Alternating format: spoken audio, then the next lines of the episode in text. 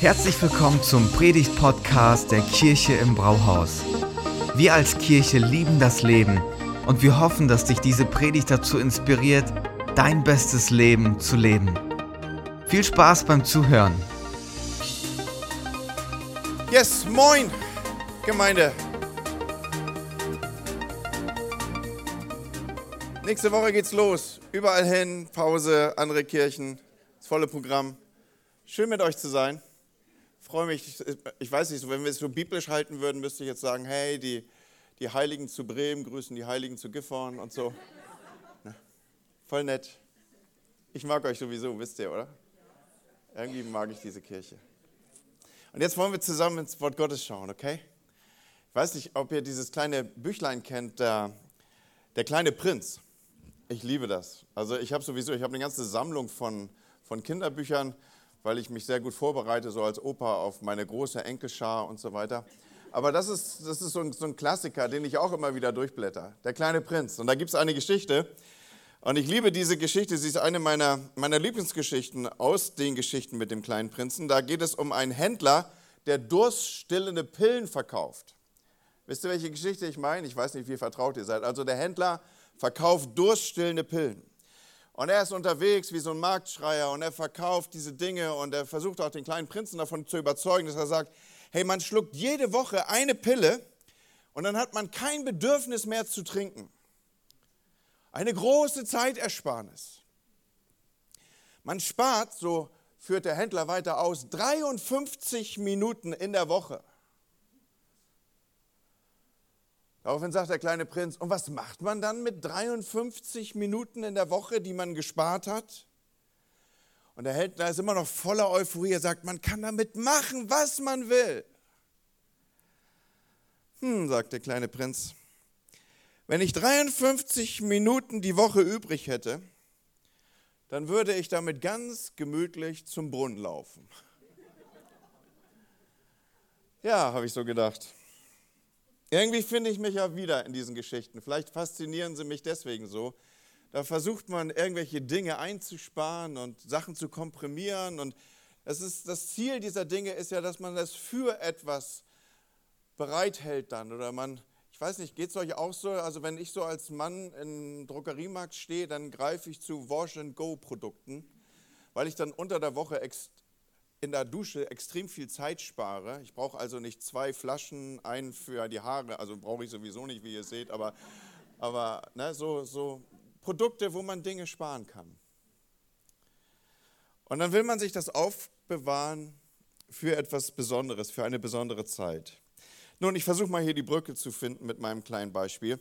Also wir alle leben so ein bisschen in dieser Grundausstattung, dass wir Dinge für etwas aufsparen wollen. Und Meistens, und ihr werdet jetzt ahnen, worauf ich abziele, sparen wir Dinge auf, auch für eine reservierte Zeit. Und diese reservierte Zeit, es deutet sich an, wird von vielen von uns Urlaubszeit genannt, weil wir ganz viel, was wir immer schon mal tun wollten, was wir machen wollten, das, das projizieren wir dann in diese Zeit und nehmen uns, uns das für diese Zeit vor.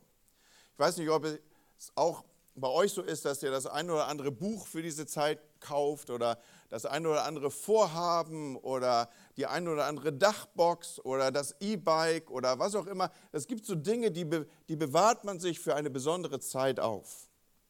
Und äh, dann sagt man, da werde ich es tun. Das, das, das, das ganze Jahr bist du nicht dazu gekommen, aber wenn diese Zeit auf dich zukommt, dann wirst du es tun. Und je nach Lebensspanne gibt es, gibt es nicht nur diese, dieses Zeitalter oder dieses Moment des Urlaubs, sondern irgendwann rückt man in dieses Zeitalter vor, wo man dann alles projiziert, so, wenn ich erstmal Rentner bin. Und glaub mir, seitdem mein Vater Rentner ist, sehe ich ihn viel weniger als vorher. Ja, also glaubt nicht diese Lügen, die man so erzählt, dass man dann in so ein Zeitalter reinkommt, wo man nur noch Zeit hat. Nun, was auch immer, wir haben es eben schon gehört, wir sind unmittelbar vor der vor dem Sommerbreak. Wir sind angekommen, auch hier in Niedersachsen in der Urlaubszeit. Und äh, nun magst du vielleicht denken, hey, das ist die letzte Predigt, wo ich noch so ein bisschen Schwarzbrot hätte mitnehmen können. Und jetzt kommst du hier als Pastor vorbei und deine ersten Worte kreisen auch schon wieder um Urlaubszeit. Wieso thematisiert man das? Warum das in einem Gottesdienst? Ist das nicht ein weltliches Thema? Was will das uns denn sagen?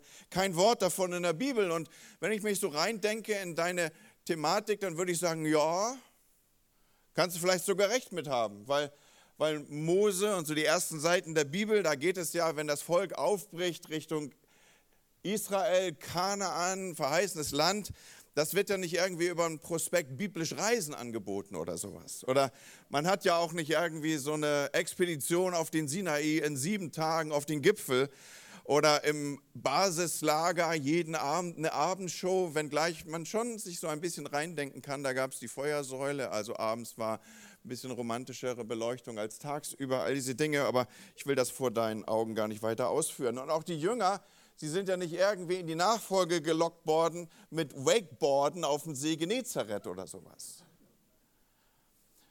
Woher also nimmst du diesen Zugang zur Ferienzeit, Andi?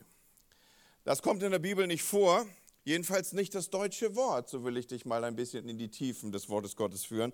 Im Englischen hört sich das schon anders an. Da sprechen wir dann nämlich von Holiday. Und wer so ein bisschen den, den Hintergrund weiß, der weiß, dass Holiday von Holy Day kommt von geheiligten, also gesonderten und besonderen Tagen. Heilige Tage, und da merken wir schon ein bisschen mehr, wo der Urlaubsgedanke herkommt, dass man mal zur Ruhe kommen soll oder dass es Tage gibt, die besondere äh, Zuführung haben, die einen besonderen Umstand haben, die man ausgesondert bereithält. Und so finden wir den Gedanken von Ferien, ich bin jetzt ein bisschen lange im Anlauf gewesen, eigentlich doch in, den, in der Bibel wieder, oder? Seid ihr noch mit mir oder ist das der Moment, wo ihr euch innerlich ausgeschaltet habt? Und wir finden ihn gleich am Anfang, gleich am Anfang in der Schöpfungsgeschichte. Und deswegen nehme ich mir hier die Freiheit, darüber zu sprechen. Unsere deutsche stramme Arbeitsethik bewirkt nämlich in ganz vielen Fällen, dass wir unsere Identität begrenzen auf das, was wir zwischen 8 und 17 Uhr so machen. Und äh, wenn du denkst, hm, habe ich mich ja noch gar nicht so rangedacht, dann möchte ich dich daran erinnern, wie du dich vielleicht vielfältig auch selber vorstellst. Wenn du von irgendeinem Fremden gefragt wirst, wer bist du denn, dann wirst du wahrscheinlich mit deinem Namen starten und dann wird sich irgendwie der Wohnort anschließen und dann wirst du ziemlich schnell bei der Beschreibung dessen sein, was du so tust, bei deinem Beruf vielleicht. So unsere Gesellschaft, besonders wir als Deutsche, wir haben manchmal den Beruf zu unserem Bestimmungsfaktor unserer Identität gemacht.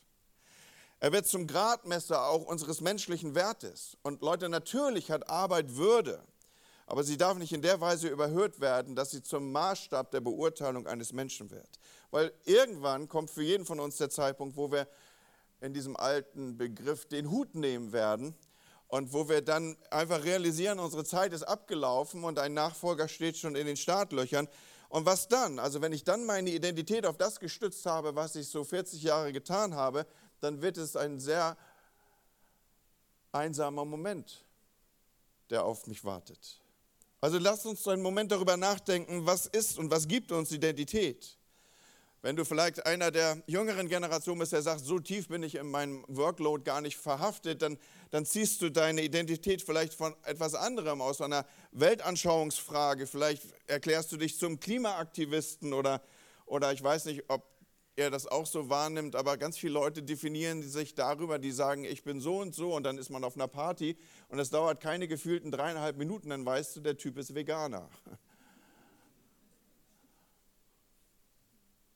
Da gibt es ja Leute, die sind on a mission, was das angeht.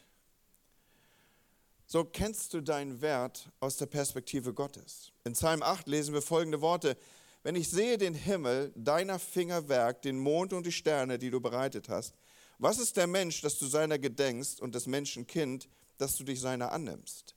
Du hast ihn wenig niedriger gemacht als Gott. Mit Ehre und Herrlichkeit hast du ihn gekrönt. Du hast ihn zum Herrn gemacht über deine Hände Werk. Alles hast du unter seine Füße getan. Und ich will dir einfach so in dieser Predigt, bevor du in den Off-Zyklus gehst, ja, will dir zusprechen, du bist wertvoll, auch wenn du aufhörst, Dinge zu tun, die du vielleicht sonst von 8 bis 17 Uhr tust. Du bist wertvoll, unabhängig davon, was du als Leistung einträgst. Du bist wertvoll, weil du für Gott wertvoll bist. Du bist wertvoll, weil er dich als wertvoll erklärt. Und es ist nicht nur Worte, die er hier zur, zur, äh, zum Aufruf kommen lässt, sondern es ist auch sein Handeln, das das beweist.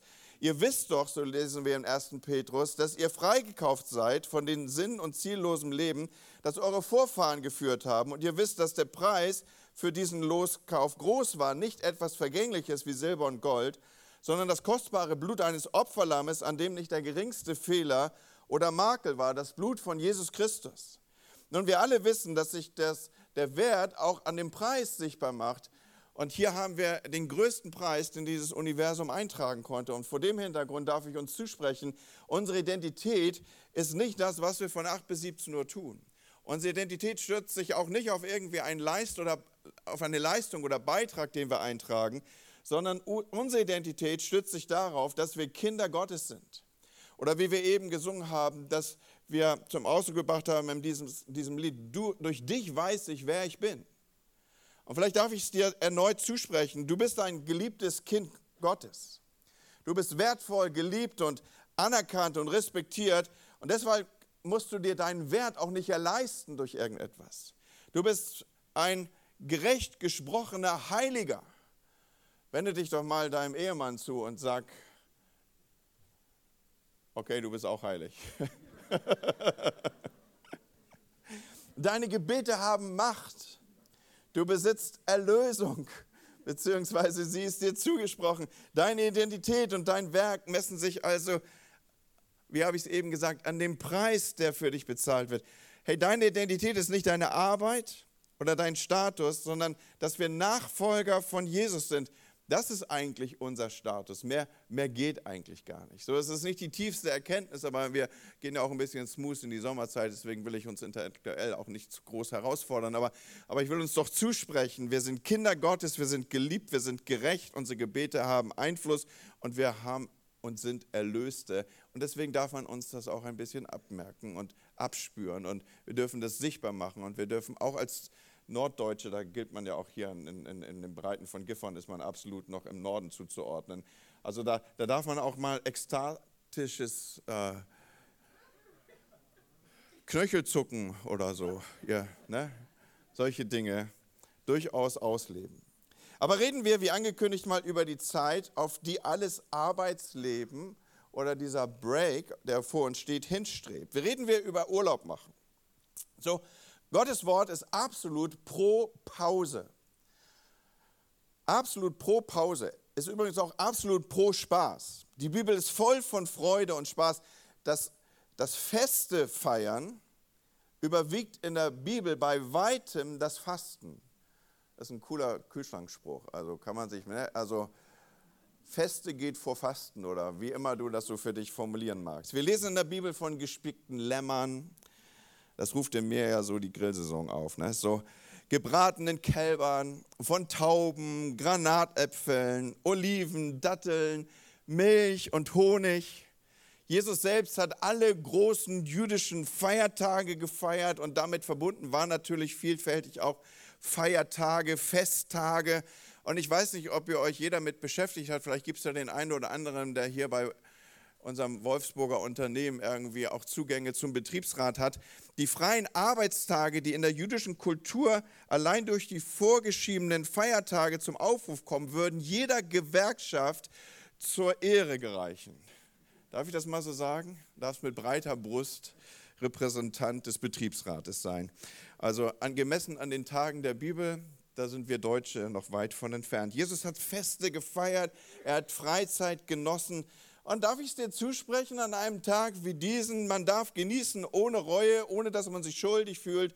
Und man darf an Ausspannen denken, ohne dass man erklärt, was man tut. Jetzt machen alle, jetzt machen manchmal allerdings Leute den Fehler, und gerade wir als Deutsche neigen dazu, dass wir unsere Arbeitsethik in die Erholungsphasen übertragen. Ist euch das auch schon begegnet? Da ist man dann irgendwie in der schönsten Landschaft der Schweiz unterwegs und der eigene Ehrgeiz geht dahin, dass man sagt, den 3000er noch und den nehme ich auch noch mit und ich werde das Ganze tun mit dem Fahrrad ohne E-Bike. Oder man nimmt sich Berge von Büchern vor und sagt, die nächsten drei Wochen. Oder unbedingt noch Neuschwanstein. Ich bin ja immer wieder mal auch in den USA, so berufsbedingt, und da war ich neulich in so einem Shop und da treffe ich auf so einen jungen Mann und der hat es nicht schwer gehabt zu erkennen, dass ich mit meinem Akzent aus Europa komme. Und dann meinte er, ja, er hätte mit seiner Freundin auch schon mal darüber gesprochen, nach Europa zu reisen, aber sie hätte gemeint, das macht keinen Sinn, da ist man ja in wenigen Tagen durch. Also aus der US-amerikanischen Perspektive mag das ja durchaus auch stimmig sein. So, was ist eigentlich die biblische Basis zum Relaxen, zum Ausspannen? Und schauen wir dazu mal in die Bibel, okay? Ist ein bisschen eine Sommerpredigt, merkt ihr schon, ne? So, selbst schuld, wenn ihr den Sommer einladet dazu. Ne? Aber ich habe die auch ganz offiziell Summertime genannt. Also, wenn ihr die mal sucht, dann später im Internet. So, was ist eigentlich die biblische Basis zum Ausspannen? Am siebten Tag ruht Gott von seinem Schöpfungswerk. Als Gott am siebten Tag sein Schöpfungswerk vollendet, ruht er von seiner Arbeit auf. Und deswegen segnet er den siebten Tag und erklärt ihn für heilig. Ja, oder holy oder besonders oder ausgesondert. Dieser Tag ist heilig, er gehört mir, sagt er in 1. Mose 2, in Versen 2 und 3. So, also Gott selbst ruht aus, er macht Pause. Und schaut mal, Gott ruht ja nicht aus, weil er fürchterlich erschöpft ist weil er irgendwie so auf dem Zahnfleisch sich gerade noch so auf den Thron rettet und denkt, boah, das war jetzt echt anstrengend am Ende. Ja, so einmal macht er wirklich Handarbeit. So wir, wir Menschen sind ja handmade. Alles andere ist ja in Existenz gesprochen. Und er hat irgendwie, keine Ahnung, rheumatische Zuckungen, weil er am Ende so erschöpft ist. Gott ruht ja auch nicht aus, weil ihm die guten Ideen ausgegangen sind. So Allwissenheit kennt keine Grenzen. Und Gott ruht auch nicht aus, weil es keine anderen schöpferischen Tätigkeiten mehr geben könnte. Er hätte weitere Welten oder noch irgendeine Galaxie oder Lebensform oder Klingon oder weiß, der, weiß ich was, das ich noch hätte ausdenken können. Aber er tut es nicht. Er hört auf und ruht. Und der gesamte siebte Tag war für Ruhe bestimmt. Und Gott kennzeichnet diesen Tag als einen besonderen Tag. Der Schlusspunkt des Schöpfungsberichtes ist die Einsetzung des Ruhetages. Oder anders ausgedrückt, ich fand dieses Wortspiel spannend, das Letzte, was Gott schafft, quasi als Höhepunkt der Schöpfung, wir sagen ja immer, dass der Mensch die Krone, der, Höhe, der Höhepunkt der Schöpfung ist. Aber wenn wir uns am biblischen Inhalt orientieren, dann ist eigentlich der Höhepunkt der Schöpfung, dass Gott schafft am Ende Ruhe. Ja, jetzt war es deep, ne? So. Okay, ich, ich sehe eure Ekstase. Äh, am Ende schafft Gott Ruhe. Und nochmal, Ruhe ist nicht der letzte Seufzer der Ermattung, sondern ein bewusstes Pause machen und ein Offenwerden auch für neue Anfänge. Das hebräische Wort für Ruhe, ihr wisst es längst, ist Shabbat und bedeutet aufhören. Bedeutet nicht erschöpft zusammenbrechen, sondern aufhören. Der Theologe Alan Ross stellt klar, die Ruhe ist nicht eine Reaktion auf die erschöpfte Wochenarbeit, sondern sie beschreibt das Aufhören, um sich an dem zu freuen, was schon da ist. Und wenn die Bibel diesen Tag jetzt als heilig erklärt, dann bedeutet, und das schwingt mit in der Bedeutung hier, dann bedeutet heilig, was ja auch übersetzt werden kann mit gesondert oder ausgesondert. Das heißt, dieser Tag ist reserviert für einen speziellen Zweck. Diese Zeit ist reserviert für spezielle Inhalte.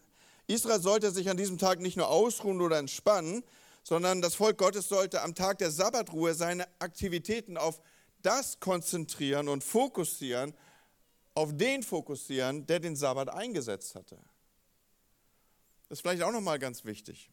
Wir haben ja eben schon gehört, wir wollen ja nicht von Gott Pause machen, sondern diese Holy Moments, auch diese heilige Zeit, diese reservierte Zeit, dieses Unterbrechen des Alltags, diese Urlaubszeit, sie ist auch eine Zeit zu fokussieren auf dem, der die Ruhe geschaffen hat. Und ähnlich wie für uns Christen äh, der Sonntag so ein Tag ist, oder ich weiß nicht, ob ich je darüber Gedanken gemacht habe, dass der Sonntag so ein Tag ist. Ja, der Sonntag ist ja nicht der Tag, an dem man, wie gesagt, erschöpft gar nichts mehr macht, sondern es ist der Tag, auf, an dem man auf den fokussiert, von dem alles Leben kommt. Wir feiern unsere Sonntage in der Tradition der ersten Christen. Und die haben den Sonntag am ersten Tag der Woche gefeiert. Und wisst ihr warum? Weil die ersten Christen waren Judenchristen. Und für sie war eine starke Verbindung zum Beispiel zur Erstlingsgabe oder zu diesem Gedanken Gott zuerst. Und so ist der Sonntag, der erste Tag der Woche, auch so etwas wie eine Erstlingsgabe an Gott, dass man sagt, okay, diese Zeit, bevor ich in die Woche starte, fange ich an mit dem Fokus und mit der Orientierung auf dem, von dem alles Leben kommt. Auch deswegen feiern wir den Sonntag. Und in 1. Mose 1 und 2 kann man jetzt beobachten, wie Gott selbst mit diesem Pause-Arbeit-Rhythmus umgeht. Das Erste, was wir sehen, ist, er reflektiert mit Vernunft. Gott betrachtet alles, was er geschaffen hat. Und äh, ich lade dich dazu ein, in den kommenden Wochen ein paar von diesen Inhalten mal für dich aufzunehmen. So, wenn du also jetzt in die Pause gehst, drei Wochen, ich weiß, für manchen wird wahrscheinlich das Arbeitsleben weiterlaufen und nur die Gottesdienste pausieren, aber dann nutzt doch mal so einen Tag zu reflektieren, was war eigentlich? Was war? Vernunft verschnauft. Gott hat Ruhe in sein Werk gegeben, beziehungsweise hat in Ruhe sein Werk betrachtet. Und für uns heißt es unter anderem, dass wir diesen Tag nicht mit Freizeitstress überlasten, sondern uns bewusst Zeit nehmen zur Besinnlichkeit. Das sind dann so Momente, wo du dir einen Stuhl suchst. Das ist ja eine praktische Predigt hier. Du schaust dich um nach dem einen oder anderen biblischen Getränk. Und wenn du kein biblisches Getränk findest, wie Wasser und Wein, dann orientierst du dich nach christlichen Getränken, wie Bier, das haben nämlich die Mönche erfunden. Und dann setzt du dich in deinen Stuhl und wenn die Frau vorbeikommt und fragt, was denkst du denn? Dann sagst du nichts. Wir Männer können das nämlich. Und wir sind gerne bereit, unser Wissen zu teilen. Nun, was will ich sagen? Mach Pause, okay? Fahr dich mal runter. Man muss auch nicht erklären, was man als nächstes vorhätte zu tun, wenn man könnte, wollte, dürfte, sondern einfach mal, Loriot ist da ein guter Ratgeber. Einfach mal nur sitzen und gleichmäßig gucken. Das Zweite, wie Gott diese Zeit, diesen, diesen Wechsel von Arbeit und Pause ansteuert, er, er reagiert mit Freude. Also alles, was ich hier sage, ist übrigens Bibelvers. Ne? Er betrachtete alles, was er geschaffen hatte, war dieses, er reflektierte mit Vernunft. 1. Mose 1, Vers 31. Kannst du mitlesen. Dann reagierte er mit Freude. Er hatte Freude. Alles war sehr gut, 1. Mose 31b. Gott ist ja auch ein Gott der Exzellenz und, und er mag nicht so halbfertige Dinge, sondern er schaut sich das an und sagt, es ist gut geworden. An der Stelle, wo er den Mann sieht, denkt er, da müsste ich nochmal nachbessern. Ja? Also, aber, aber bis dahin war alles relativ gut. Und das Letzte habe ich schon gesagt, er ruht mit Absicht. Also wenn, wenn du die Reflexion Gottes oder diesen, diese Taktung Gottes aufnimmst in Bezug auf dein Pause- und Arbeitsverhalten, dann, dann mach bewusst Pause, Gott ruht mit Absicht. Dann schau zurück und reflektiere, was war. Und dann such die Dinge, die gut sind. Okay? Weil Sachen, die nicht so gut sind, die schieben sich von alleine ins Hirn. Ja? Du musst, äh, das, das, was, das, was gut ist, das muss man suchen. Und vielleicht darf ich das noch ein bisschen tiefer abstützen. Das, das was, worüber wir hier sprechen, das ist nicht irgendwie so eine Idee und Ausdruck e-, eben des Einflusses meines Nachnamens, sondern das ist das Sabbatgebot, über das wir hier reden, Leute. Und das ist in den zehn Geboten verankert. Und wenn ich einem Tag die Woche seinem Körper Ruhe gönnt und sich einfach so geistliche Vitaminzugänge verabreicht, der widerspricht der Absicht Gottes und er bricht eines der zehn Gebote. Manchmal ist uns diese Dimension gar nicht bewusst. Und ich möchte sie dir in Erinnerung rufen. Mach mal Pause. Halt mal inne. Reflektiere mit Vernunft. Mach Pause mit Absicht. Ich habe ich hab, äh, eine Zeit lang so eine Taktung eingebaut in, in, in meinen äh, Alltag, dass ich mir Pausen gesetzt habe, orientiert an den Stundengebeten der Mönche. Also das ist so morgens um sechs und dann so gegen halb zehn und dann gegen Mittag und am Nachmittag. Und da, was, was, wie funktioniert so das Leben im, im Kloster bei den Mönchen? Da gab es dann diese, diese Anschläge einer Glocke oder wie auch immer, ein akustisches Signal. Und egal, was man machte, man hörte auf zu arbeiten. Und in manchen Fällen ging man in die Kapelle und man hatte so ein Stundengebet und dann ging man wieder weiter. Für, für mich war dieser Punkt der, dass ich einfach mich über diese Taktung, dass ich, dass ich mitten so, so awkward Moments, wo, wo ich vielleicht mitten am Denken war oder Dinge gemacht habe oder was auch immer, den Föhn in der Hand hielt oder so, auf einmal, auf einmal äh, kam dieses Signal zur Pause. Und ich habe bewusst darauf reflektiert, dass ich gesagt habe, Gott, mit dir würde ich, schaffe ich mehr als ohne dich. Da steht einfach so, so, so, so Taktung rein. Und, und äh, ist gerade ein Gedanke, dem ich nachgehen möchte, weil ich glaube, dass er vom Heiligen Geist kommt.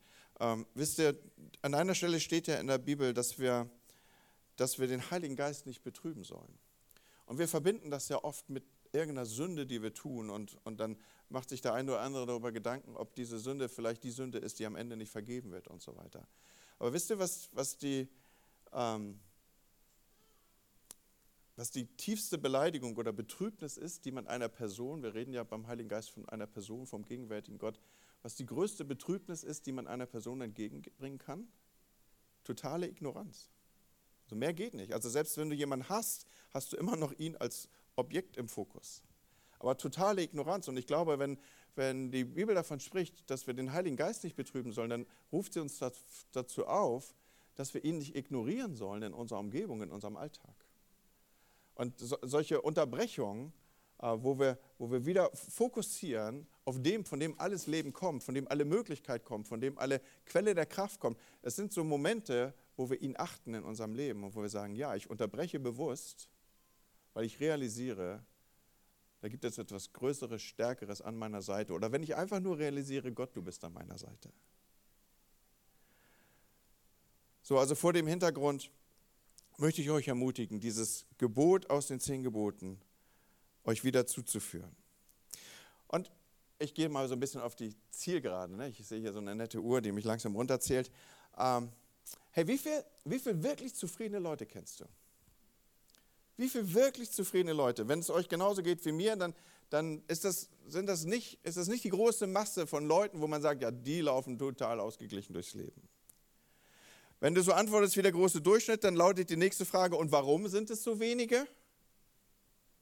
Der Apostel Paulus schreibt an die Philipper, in Philippa 4, Vers 11, ich habe gelernt, mit der Lage zufrieden zu sein, in welcher ich mich befinde.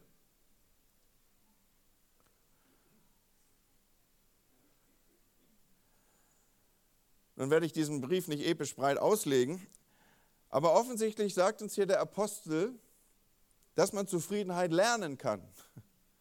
Ich habe gelernt. Der Apostel sagt ja nicht von sich selbst, dass er als Muster der Bescheidenheit geboren wurde, sondern er sagt, er hat es gelernt. Und deswegen möchte ich mit euch, obwohl wir in einen Sommerbreak gehen, doch noch vier Inhalte aufrufen, an denen du dich lernmäßig orientieren kannst. Okay? Das ist der Moment, wo du jetzt in dein Smartphone schreibst oder wo du deine Frau um den Kajal bittest, um was auf den Handrücken zu notieren, was auch immer. Vier Gebote der Zufriedenheit.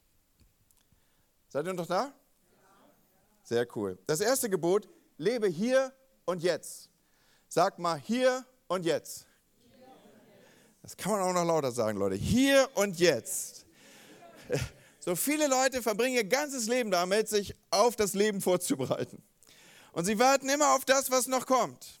Und das Traurige daran ist, dass sie natürlich die Gegenwart verpassen und dann in der Zukunft mit Enttäuschung überhäuft werden. So jeder Tag ist ein neues, ein einmaliges und unwiederbringliches Geschenk. Und auch Gesundheit ist ein Geschenk auf Zeit, Leute. Und wer sich ständig nur auf das Leben, was irgendwann mal kommen wird, vorbereitet, der wird das Leben als solches verpassen. Also ich weiß auch nicht, was morgen sein wird, aber ich weiß, dass ich heute lebe und dass dieser Moment der einzige ist, auf den ich unmittelbar Einfluss habe. Oder wie sagt Salomo in Sprüche 27, Vers 1, gib nicht an mit dem, was du morgen vorhast. Du weißt ja nicht einmal, was dir heute zustößt. Das ist doch ein bisschen praktische Predigt gerade, ne? Also gib nicht damit an, was du morgen vorhast. Du weißt ja nicht mal, was dir heute zustößt. Also sagen wir es doch, das Leben ist jetzt das Leben ist jetzt darum, sagt uns die Bibel, isst dein Brot und trink deinen Wein und sei fröhlich dabei. So hat Gott es für den Menschen vorgesehen und so gefällt es ihm.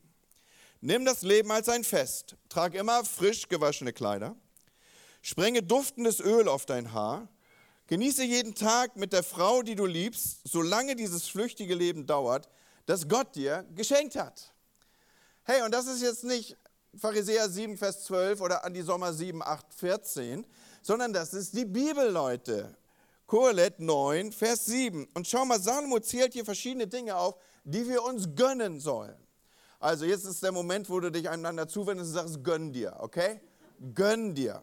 Was sollen wir uns gönnen? Brot, Backwaren, so, so deute ich das mal.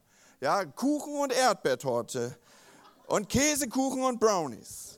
Und Wein, da haben wir sie wieder, die biblischen Getränke, ja. Hübsche Kleider, wohlriechendes Parfüm und nicht zuletzt unseren Partner. Und achte mal darauf, das ist jetzt nicht irgendwie nur so Lebensnotwendigkeiten, sondern das ist purer Luxus, der hier zum Aufruf kommt. Und dann heißt es auch noch, so hat Gott es vorgesehen. Hey, passt auf, die Fähigkeit, ich weiß, dass ich hier eine, eine Seite ein bisschen stärker betone, als du es vielleicht sonst von der Kanzel gewohnt bist, aber die Fähigkeit und die Freiheit, das Leben auszukosten, entspringt und entspricht total dem Plan Gottes.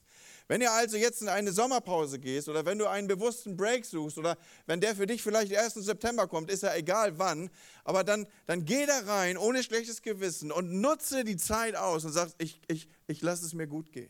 Ich lasse es mir gut gehen. Das Leben ist jetzt, Leute. Also, die, was, wie habe ich es genannt? Die, das erste Gebot der Zufriedenheit ist zu realisieren, das Leben ist jetzt. Habt ihr es?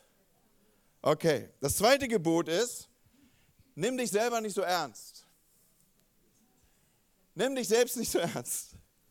Steht auch in der Bibel, Lukas 14, Vers 11. Wer sich selbst zu ernst nimmt, den wird Gott demütigen.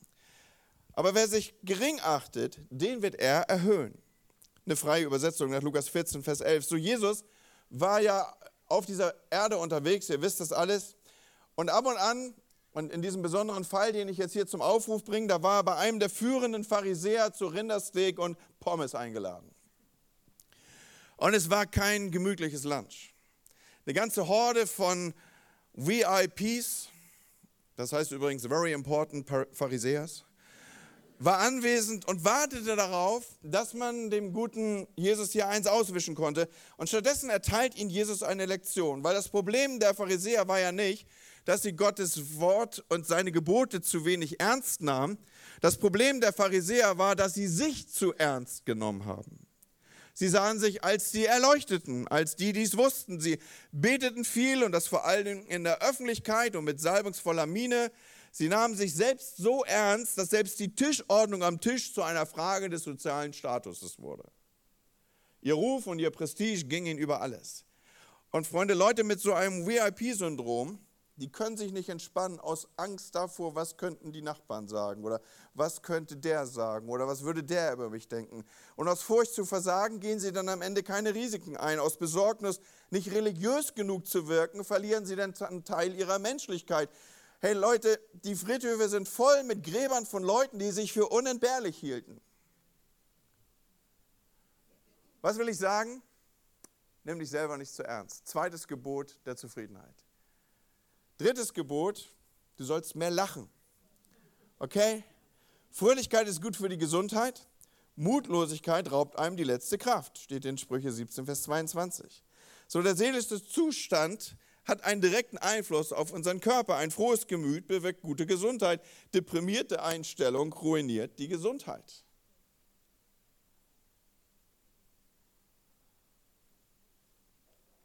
Lass uns lachen. Jetzt natürlich ja nicht so alleine, ne? so irgendwie durch die Gegend laufen und dann irgendwie so ein, so ein, so ein Lächeln, so, wo du schon von Weitem siehst, oh, da kommt wieder einer aus der Kirche im Brauhaus, der ist nicht von dieser Welt. Ja, und dann haben wir so ein breites Grinsen, irgendwelche Obstfliegen eiern um unseren Kopf. Ich meine so mit Leuten, mittendrin. Ihr wisst schon, ja, so Chips in Gemeinschaft ist besser als Brokkoli alleine. Ne? So, also so, so die, dieser, das rufe ich hier auf. Und Sinn für Humor ist lernbar. Dadurch eben auch, dass wir unsere bewusste Überernsthaftigkeit ein bisschen lockerer nehmen Und im Übrigen darf man auch Fehler machen und, und auch über sich selber lachen. Wer über sich selbst lacht, der setzt sich über die schreckliche Angst hinweg, er könnte lächerlich wirken. Habt ihr das gewusst? Und außerdem ist Humor auch noch ansteckend. Leute mit Humor sind nie alleine. Da, da, das meine ich mit lieber Chips zusammen essen. Oder tote Tiere oder was immer ihr so wollt. Ja, war jetzt nicht verkehrt, was da so auf dem Grill liegt. Ne? Ein letztes Gebot noch. Also ich komme auch ins Finale hier. Das letzte Gebot, dankbar sein. Okay, dankbar sein. Dank Gott, so steht in 1. Thessalonicher 5, Vers 18, dank Gott in jeder Lebenslage. Das will Gott von denen, die mit Jesus Christus verbunden sind. Danken hat mit Denken zu tun. Habt ihr das gewusst? Wenn man nämlich darüber nachdenkt, was einem Gutes widerfahren ist, dann kommt man ins Danken. Habe so eine alte Schwester gehabt in der Kirche, wo ich aufgewachsen bin. Die hat jeden Sonntag das gleiche Gebet gesprochen. So, sowas gab es früher, heute gibt es das nicht mehr. Aber früher konnte ja jeder, egal wo, aufstehen und ich wusste genau vorne, Reihe 3, Platz 2. Und die, hat immer, die ist immer aufgestanden und gesagt, lieber Heiland, das ist ein altes Wort für Jesus, und dann hat sie immer gesagt, Danken schützt vor Wanken und Loben zieht nach oben. Kennt das noch irgendeiner? Merkt ihr mal, wie alt ich bin. Ne? So. Denkende Menschen sind dankbare. Warum? Weil sie daran denken, was Gott alles Gutes getan hat. Paulus schreibt es an die Christen. Er sagt, wendet euch in jeder Lage an Gott und bringt eure Bitten vor ihn. Tut es mit Dank für das Gute, das er euch schon erwiesen hat. Der Friede Gottes, der alles menschliche Begreifen weit übersteigt, wird euer Denken und Wollen im Guten bewahren, weil ihr mit Jesus Christus verbunden seid. Schaut hier, der Friede Gottes, der alles menschliche Begreifen übersteigt, diesen Frieden, den wünscht uns der Apostel. Und wenn ich so ins Finale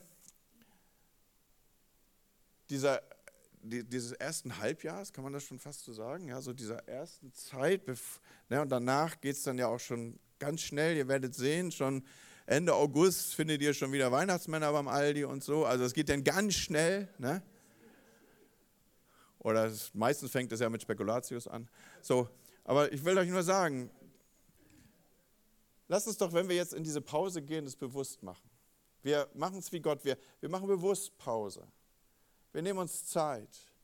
Wir setzen uns hin.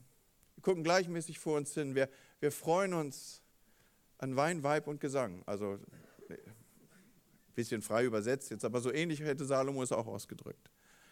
Und, und wir genießen. Und wir sagen bei dem Danke, von dem alles Gute kommt. Alle gute Gabe kommt von ihm. Deswegen, wenn wir darüber nachdenken, landen wir automatisch bei Gott.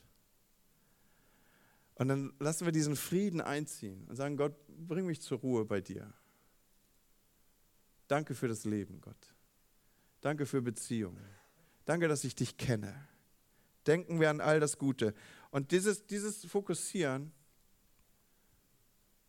auf Gott es wird dein Leben am Ende bereichern.